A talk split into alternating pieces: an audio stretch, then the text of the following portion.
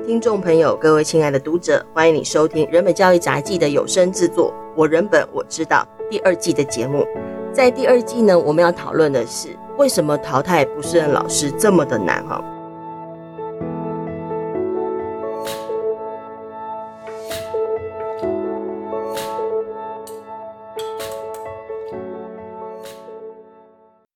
今天有两位来到现场，跟我们一起共读我们杂志申诉现场专栏的文章。那我们欢迎这两位啊，一位是呃陈志远，他是我们日本教育基金会的专案秘书哈，欢迎志远。大家好，嗯，另外一位是玉璇林玉璇，也是我们专案秘书。大家好，我是玉璇。这两位是第一第一线在现场的，那他们长得蛮慈眉善目的哈，但是 基本上只要打电话到学校去，诶、欸，通常学校没有很爱接到他们电话，他们人真的很好，真的真的。今天邀请两位来哦，就是我们呃要来共读的文章是在这个申诉现场专栏里头的这个文章，文章题目比较长哈，它刚好是在今年就二零二一年的四月号的人本教育杂志上头的文章。呃，这个题目叫做《孩子就在炼狱中狂舞》，那些年我见过的疯狂教室哈。它基本上是记录两个两个案子，这两个案子都是呃，刚好玉璇跟志远也都有共同处理过的的 case 哈，就是呃有其中有一个是呃，就是老师会在班上大骂大吼学生哈，就是我教的人就这么笨吗？吼等等等的哈，对，然后同时会把班上的学生按照表现跟成绩分成人间区、地狱区跟天堂区。啊，那大家都可以想象，在一个班级里头，如果有人间区、地狱区跟天堂区，哎，你知道天堂区的小孩哦，他反倒就是在我们这个处理案子的过程当中，他们的家长是最护卫这群这个老师的做法的。但我也很记得，我们在记者会现场播放出老师的录音的时候，其实现场记者们跟很多现场的人都全部非常的震慑，因为哇，这老师骂人还真会骂，还真凶哈。那另外一个。在案子当中，呃，在那个文章当中的案子呢，是另外一个呃学校的老师啊。这个老师我觉得也蛮经典的，我们待会仔细来讨论这个 case 哦。当然，这个这个案子是呃老师并不是那么大声骂人，嗯，但老师好厉害哦，老师让全班一年级的一年级哦，你想想看，一年级小小的一群娃娃们在教室里头就很懂得适时的对老师发出赞美。老师生气的时候，徐老师你好漂亮。老师不高兴的时候，徐老师你好辛苦。我我就是消消气。对，我记得当时听到录音的时候，哦，我觉得那个鸡皮疙瘩是跟那个跟那个听到老师大骂你怎么那么笨不去死的那个不太一样。可是一样的是会起鸡皮疙瘩哈。听这种录音会不会玉璇常常有职业伤害哈？就我们就是要消化这些，还还蛮惊人的。而且这些老师，我们很多时候呃到现场有机会就是。跟他们对谈啊，或者到学校处理的时候，嗯、其实他们就像一般的老师一样。嗯、但是在教室里面，为什么会会又会是这样？就是就是我们也在想，哦，这也蛮有趣哈。因为、啊、呃，你刚刚提到说，比如说像刚刚提到这个，就会对小孩这样子骂那么难听话的老师，但是但接触的时候，其实上。他跟我们讲话的方式或等等，你讲的就是一般人，对啊，就很多时候家长也不太相信小孩回家讲这些事情，嗯所以我们当然会建议说，那家长可以让小孩带录音笔上学，对啊，你你这样你也可以了解说到底是不是真的如小孩所说嘛？但通常就是结果都真的跟小孩一样说的差不多。很多家长听到录音的时候就会惊觉说，哎，这跟我平常看到的是完全不一样，完全是另外一个人，真的真的，对，因为他因为这个这个是蛮有趣的一个点哈。呃，一我说的蛮有趣，并不是说啊这件事好有趣，而是说这是一个值得我们思索的一个点，就是说为什么每一次人本教育基金会要进行问卷调查，或者是等等，我们一定会问询问的是小孩的意见，因为事实上小孩所接触到的呃环境，可能跟我们大人所以为的，或者说我们所接触到的会不完全一样，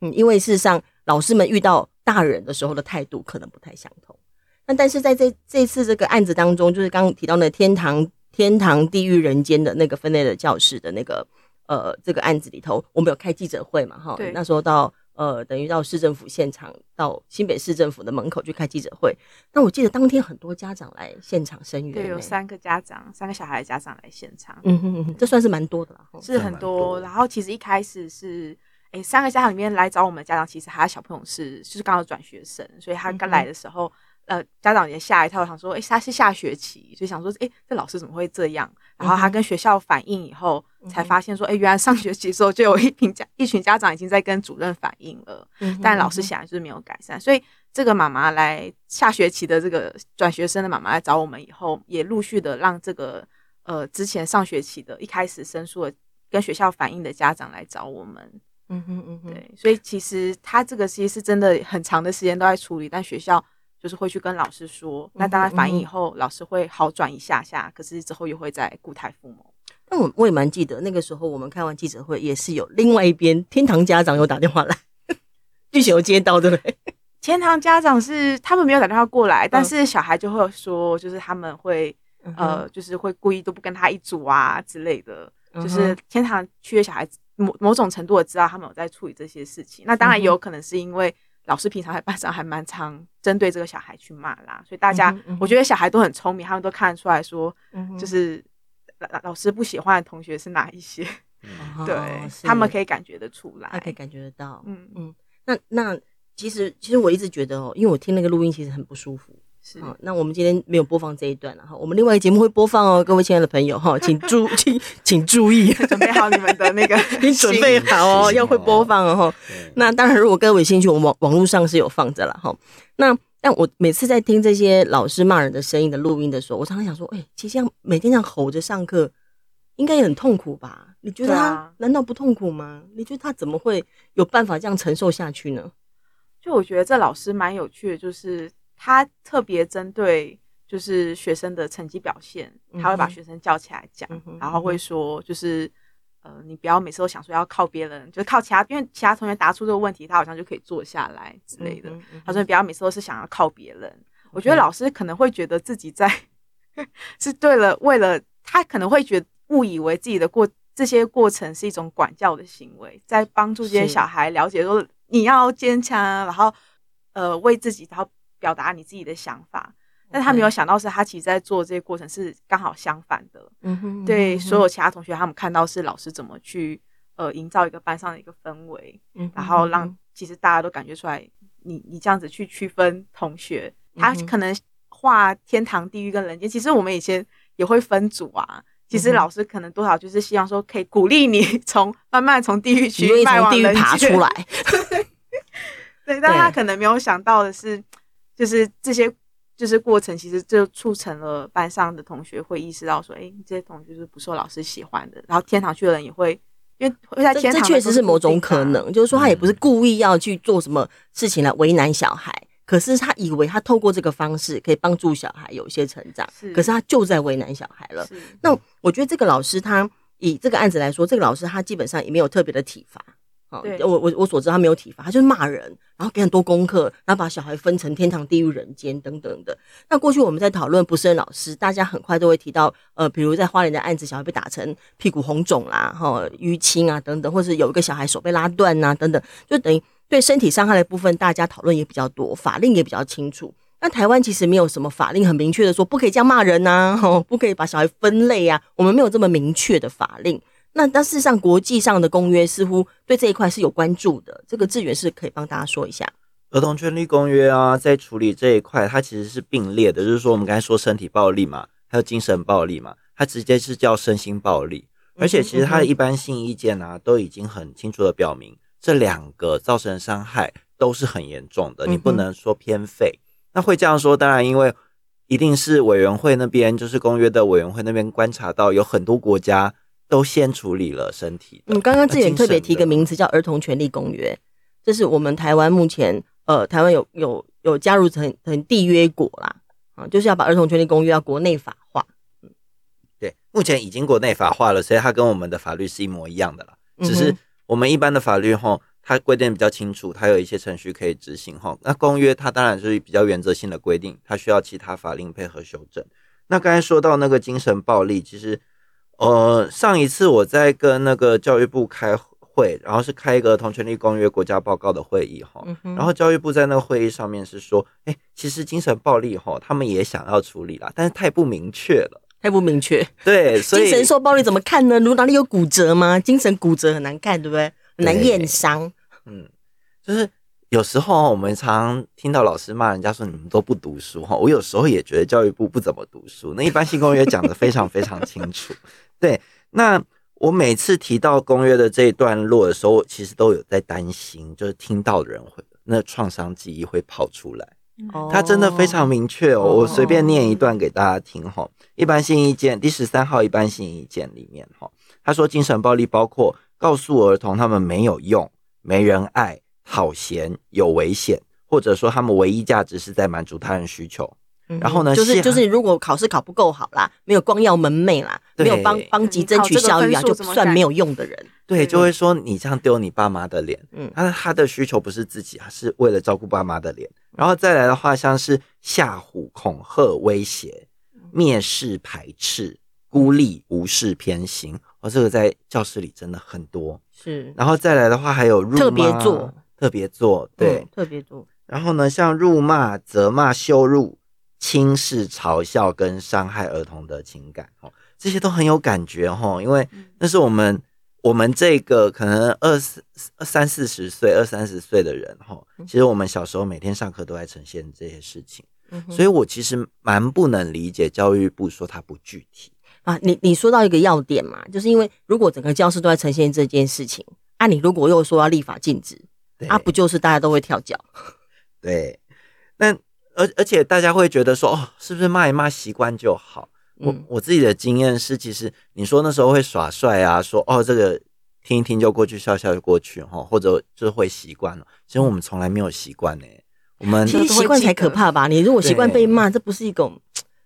不太好的事吗？就是说太习惯被骂，被骂没有反应。但就我们其实呃，这里面常最常被老师被骂的一个小女生，就我刚刚讲到，她会被说，你不要以为每次都会有人来救你，然后就说这些话，其实她是。最常被点出来骂的，可是她的家长就是其实之前都不知道，是直到说家有家长开始录音，然后把这些内容给他，他才发觉。所以小孩其实会默默承受这些，而不会跟大人求援的时候，其实是比较危险的。嗯，对他那个自我价值感如果贬低到一种程度，因为他有些有些伤害，也许是做噩梦；有些伤害，也许是会自残；有些伤害，也许是就是会有情绪反应。但有些伤害。最普遍的啦，以这些精神暴力来说，它最普遍的伤害就是人自我价值感非常低落。我不是个东西，我不我不是值得被疼惜的，我不用被在乎。那这个状况下，连被爱的能力跟勇气都没有了，我觉得这很严重啊。对，可是很多时候哈，这些之后的反应反而被当做小孩自己的自己的问题。嗯嗯，我我常常觉得哈，就是这些伤害都这么真实、这么强烈哈，精神伤害，但是他常被漠视。那如果以公约规定来说，这是国家的责任，这是成年人要负担起来的责任。但我们每次在个案里面看到，都是小孩子在承受痛苦而已。嗯啊，造成他痛苦的老师，在这个案件里面，要么就是那个、啊，就是口头申诫啊，就是哦，我们跟老师谈谈看呐、啊。他之后也不敢，就是校方的反应或教育体制的反应是这样。但我觉得这里头刚，因为刚志远点到这个点哦，因为我们大家基本上都在某一种。呃，程度不一的呃精神暴力环环境当中长大，就是被骂啦等等的，这是蛮习惯的事情，或者是被当成就是说你必须要符合某个标准，符符合某个表现，你才值得啊、呃。基本上我们大部分都是在这个环境当当中成长的。那这个状况之下，其实现在现场的大人，不管是在家庭里的，或在教育现场的大人，我们每一个人都是某种程度上是受害者啊。嗯，就是。每个人都是在这个环境当中，我们或多或少有一些伤痕的存在。有时候他看起来蛮严重的，呃，膨胀。比如说，老师凭什么？你凭什么那么大，可以把人家分天堂、地狱、人间？看起来那么大的膨胀，蛮可能就是他自我价值感低落的某种表现啊。他在弥补他自己的自我价值感低落的过程当中，他贬义了小孩，这是一种可能啊。所以我，我所以那时候我们在讨论这个事情，常讲说啊，其实西雅西的推动哦西雅西就儿童权利公约嘛，哈，就。整个儿童权利公约推动，它的真正要点在于每一个人的伤痕要被平复，包含大人，我们不需要复制我们的伤痕，而是要应该超越它。对，嗯，那但是在这个在这个文章当中，有提到另外一个 case 哈，就那个 case，我我我自己是很爱讲这个 case，真糟糕，因为 case 真的很神奇哎，所以我。对很经典，就是我一直对于一年级的小孩可以被搞得这么驯服哈，我觉得这是不是常人办得到的事情哈？就我们刚刚有说到说，呃，这个这个班级里头的小孩很知道在某些时候如何呃开口，然后能够让徐老师心情好一点。徐老师你好漂亮呐，徐老师你辛苦啦，然后啊等等的。那那这个这个事情的处理过程当中，玉璇有什么印象深刻的事情吗？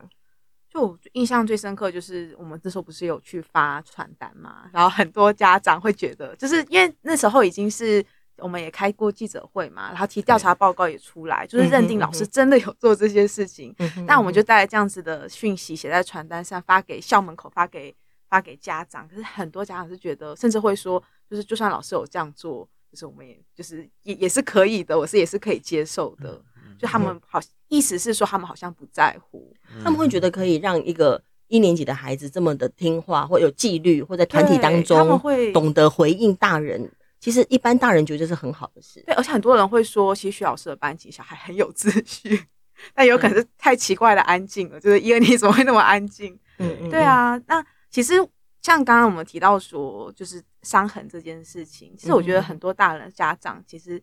就是他们可能。面对说，呃，小孩回来说老师会讲这些话的时候，他们内心会觉得，其实我有的时候也会讲这些话，嗯、所以也会觉得，啊，其实老师的行为好像没那么严重，或者是就算觉得严重，也觉得，哎、欸，其实我自己也会这样做。嗯、但但但他之所以会引起关注，包括就是说我们在我们开了记者会，然后在记者会过程也有议员一起来。协助处理嘛，哈，等等，他会关注，也是因为他那个内容不是只是一句话说小孩有没有听话、有没有纪律就可以带过的，还是要仔细追究说一个形成纪律的过纪一个形成纪律的过程，我们到底折损了小孩什么？对，对不对？这是一个要点嘛，哈。比如说他它里头呃在文章当中都有记录了哈，各位听众朋友可以去网络上我们会贴文哈，大家可以去看一下那个文章哈。那比如就是嗯，徐老师会说。大家注意看哦，大家看看他，大家看十号哦，哦，不用看徐老师还比自己要看十号的表情哦，叫大家看着那十号。我发现他联络簿是湿的，我就叫他来问，结果问他怎样，A 同学就会说他骗人，然后徐老师说你你来，你站到后面叫那十号，然后 A 同学说十号站后面，他马上呼应呢，然后徐老师又说为什么十号回家功课还有联络簿都是湿的？那 A 同学 A 同学哦就说因为他写功课全都放在一起，一大瓶水翻了。那徐老师又说好，那我帮你盖一个章。A 同学就被盖一个乖宝宝章嘛，哈。然后谢谢徐老师，徐老师你辛苦了。然后许他的许多同学就应和着徐老师你辛苦了。大家不想盖章。你如果听这个过程，你会觉得这是一个很可怕的威权操弄嘛？对啊，对啊。嗯、那其实甚至就是让同学们对于一个那个同学的难受完全没有感觉，而且甚至是对于这种落井下石啊，把他揭发这种。想廖北亚的行为，他们会觉得这是很对的，而且可以得到大人的认同。这基本上就是白色恐怖时期，对，或是任何一个威权政府时期，他们最善用的方法。对，就就最近不是那个转型呃促转会，大家公开一些档案嘛，然后人们去看到你过去你的亲戚朋友、你的邻居、你的同学是如何的呃上报你的状况，他基本上就用这个手法在管理这个班级，以及让他有纪有纪律嘛。对，嗯。但是这但是这个状况，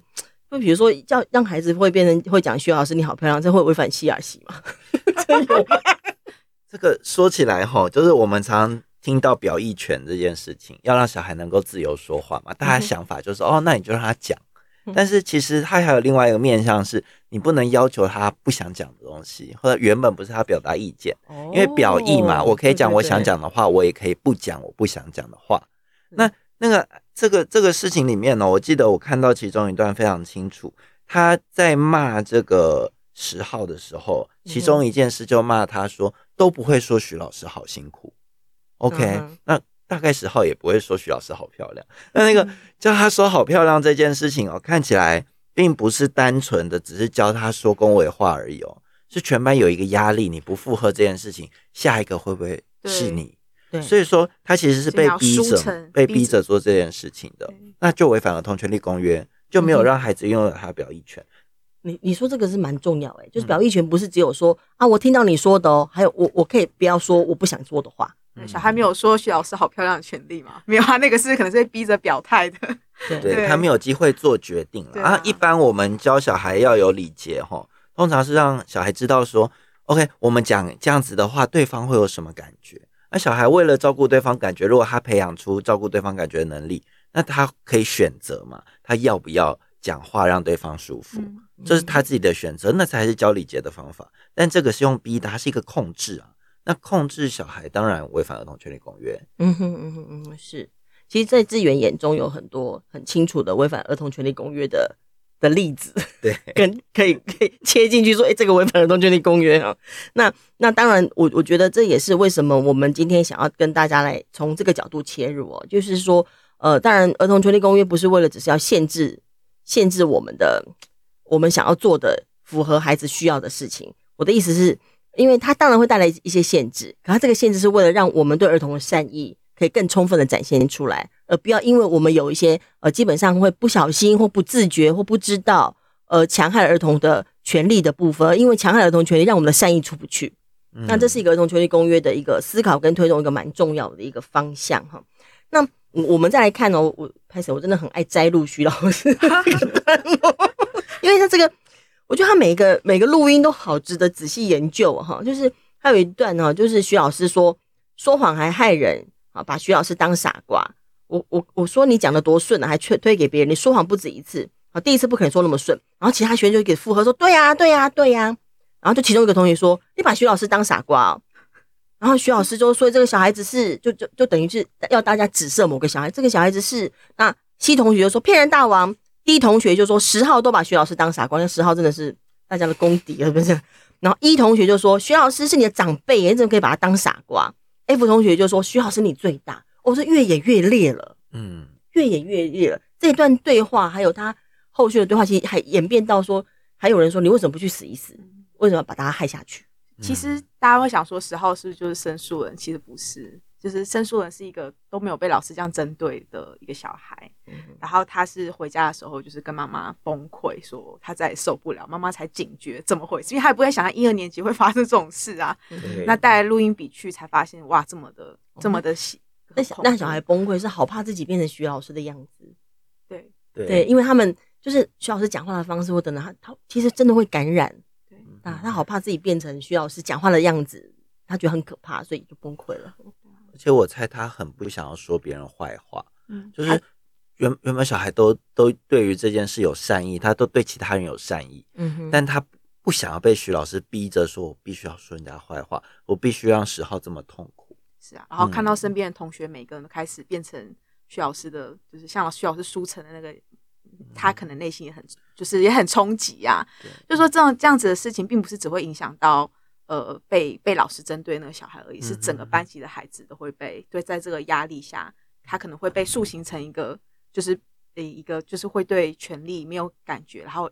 顺应着权力去做，就算那是不对的事情，或者是他在这环境中，他会觉得非常的难受。他为了安全呢，他就要一直展现服从。嗯，所以其实刚才说受害者，其他小孩也都是受害者，不只是十号而已。为什么？因为所有小孩都被他当成取悦自己的工具啊。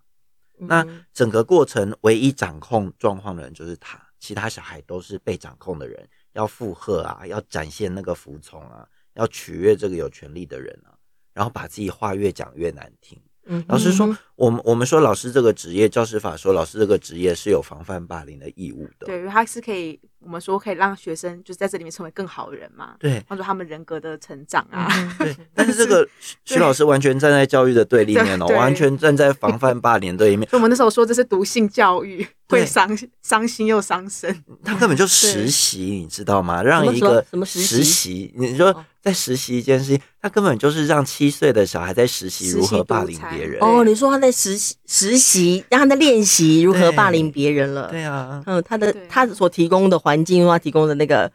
哎、欸，我不想用教育这两个字。对 他所提供的对话，对，基本上是让你学会如何霸凌他人。霸凌的实习课。嗯哼嗯，这听起来真的很惊人呢。对，嗯，但但是我每次这时候都忍不忍不住要想想，那到底我们跟那些赞成的人的距离是什么？就是说，你们也提到说去发传单的时候，其实也不少家长也都觉得，哎，这样很好啊，那很会带班级啊。但我们非常 care 啊，你怎么会是一个霸凌的实习课？怎么会在这个状况下，人必须要言不由衷啊？人没有办法。呃，选择不说话呵呵，你不说话也不行哦。你不说话，其实还是会被点名的哦。对，嗯，对。在这个状况下，我们我们反对这种做法。嗯，可是三号就是我们好像跟某些家长或跟某些老师啊，不是某些呵呵 很多老师之间是有距离的。这个距离到底怎么一回事？你们你们想过的想的想过的想法是什么？其实有一些家长到现在都还很怕老师，嗯，非常非常怕。就是虽然来申诉了，但是。从他整个表现上，就是他对于跟老师讲话，或者他得去跟老师谈这件事，他有非常强烈的恐惧感。那我觉得另外一种是他为了他为了解释自己没有被伤害，或者是他为了不要让自己需要面对自己原本的伤害哈，所以他只只能让自己对伤害不敏感，包括对他自己的孩子受到伤害不敏感，他才能过得好。嗯嗯，对啊，因为其实这样的言论其实很久以前父母年代的教育真的是很常见。然后，或者是我们刚刚讲那个天堂、地狱、人间嘛，嗯、其实就是以前的成绩排座位啊，就是真的。我觉得其实很多家长他们还是，他们可能对于过去还自己是学生时候的那一段不舒服的经验，他们是选择想要去把它忘记或者是忽视。嗯、可是他们在面对老师的时候，他们还是那个学生。那、嗯、他们面对老师用同样的方式发同样事情发生在小孩身上的时候，他又回到那个小孩，他也还是不知道怎么办呢、啊？嗯，对他帮自己的小孩，他会。他会一起被骂呢，嗯，然后一起被这个老师骂呢，对啊，嗯，所以真的是有一点有趣哈，就是说这是蛮值得大家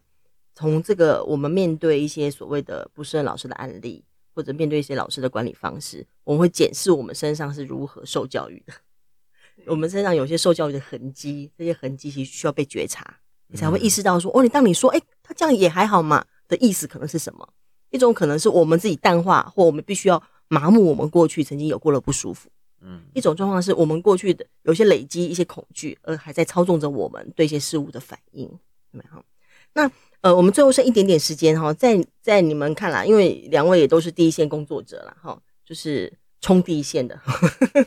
那在你们看来，在这个淘汰不胜任老师上头，以及或者是要还还有还有，或者是说应该做些什么哈？我们能够来让我们的儿童不要再这么容易的受到一些不胜任老师的戕害，那你们两位会觉得我们还可以再多做些什么呢？我自己简单说两个部分哦，一个部分是说那个儿童权利公约公约的教育，儿童权利教育对老师的部分目前执行的很不彻底，那各校被派被派去受训了，也就是说那一两个小时训啊，后面也没有什么比较好的查核的方式，看老师有没有学会。他可能得变成师培的一个必修，因为它是一个很基础的指引。嗯哼，OK，指引你如何的形式才不会伤害到小孩。那当然是面对小孩的人一定要知道。然后再来的话，就是那个教师法哈，教师法目前明确禁止的叫什么？体罚或霸凌学生，造成身心严重身心侵害嘛。嗯哼，OK。可是我们刚才说的精神伤害没有办法用霸凌包起来啊。对啊，对啊。我们刚才说的那个什么羞辱啊，其实之前有修法过一次，但是次长就是林腾蛟次长认为说霸凌就可以涵盖所有的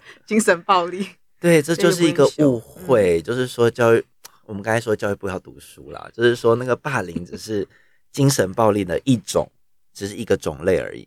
他不能说我霸凌就可以包，因为确实我们在个案中包不了嘛，所以消失法可能还是要调整。我比较推荐是用身心暴力来取代体罚或霸凌这样的词。嗯嗯，就之前讲比较是法规啦，我自己是觉得。就像我们我自己在小学阶段的时候，刚刚那时候呃少保法就是算是那个那个年代，然后所以学校都会教说家长不可以就是打小孩，这样是家暴，然后家暴也可以打一一三。所以我觉得其实学校应该也要跟小朋友那个就是宣导一下，说老师不可以对同学有什么样的行为，那有这样的行为你应该要找谁协助？那协助他会会你会被知道吗？不会，就是像以前那样的宣导嘛，说这是一个匿名性可以安全的地方，让你可以知道，那小孩就会知道他们的权益啊。他们也会明确知道说，哎、欸，这个线就是在这边，老师这样做不是教育，是一种伤害我的行为。对，而且这要尽快哦，因为目前没有，目前小孩打去教育局讲一讲，隔天老师就知道谁了呢。对，他被叫站起来了。你知道有谁去投？大家知道谁来投诉老师了吗？